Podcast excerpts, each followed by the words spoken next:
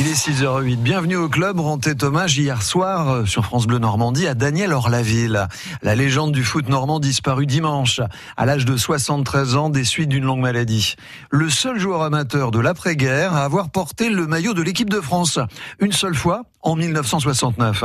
Quel souvenir a-t-il laissé Notre journaliste historique, sportif, Manuel Kennel, est venu témoigner hier soir, mais aussi euh, il y avait son, neveu Romain Joubry, également entraîneur de Wassel. C'est un peu de tout en fait, il n'y a pas quelque chose de spécial. Alors oui, la, la sélection d'équipe de France, mais c'est un petit peu tout, puisque c'était notre porte-drapeau, nous, dans la famille, et je me souviens de quelques anecdotes quand... Euh, ma grand-mère, par exemple, me racontait certaines choses, parce qu'effectivement, Daniel ne racontait pas les choses quand elle allait au Parc des Princes et quand elle entendait le nom de, son fils se scander dans les tribunes, ça donnait la chair de poule. Donc euh, c'est un ensemble de choses qui font que euh, toute sa carrière, là où il est arrivé, mais surtout d'où est-ce qu'il est parti, parce que nous on le sait, il est parti quand même du, du, du CAO, le Stade Rougemont à l'époque, c'était un quartier d'ouvriers, etc. Et la trajectoire qu'il a eue, c'est tout un ensemble qui ont fait qu'aujourd'hui, euh, une grande fierté de ce qu'il a accompli.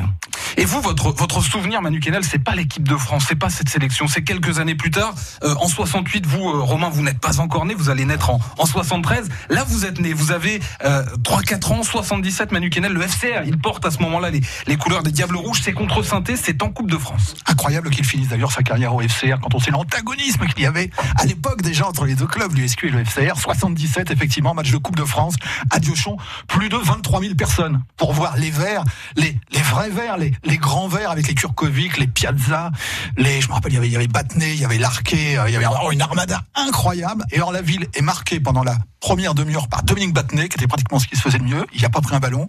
Il a été écœuré. Il a passé le relais à Santini, autre joueur de l'équipe de France. Il n'a pas pris un ballon. Et la dernière demi-heure, c'est Jean-Michel Marquet qui s'y est collé.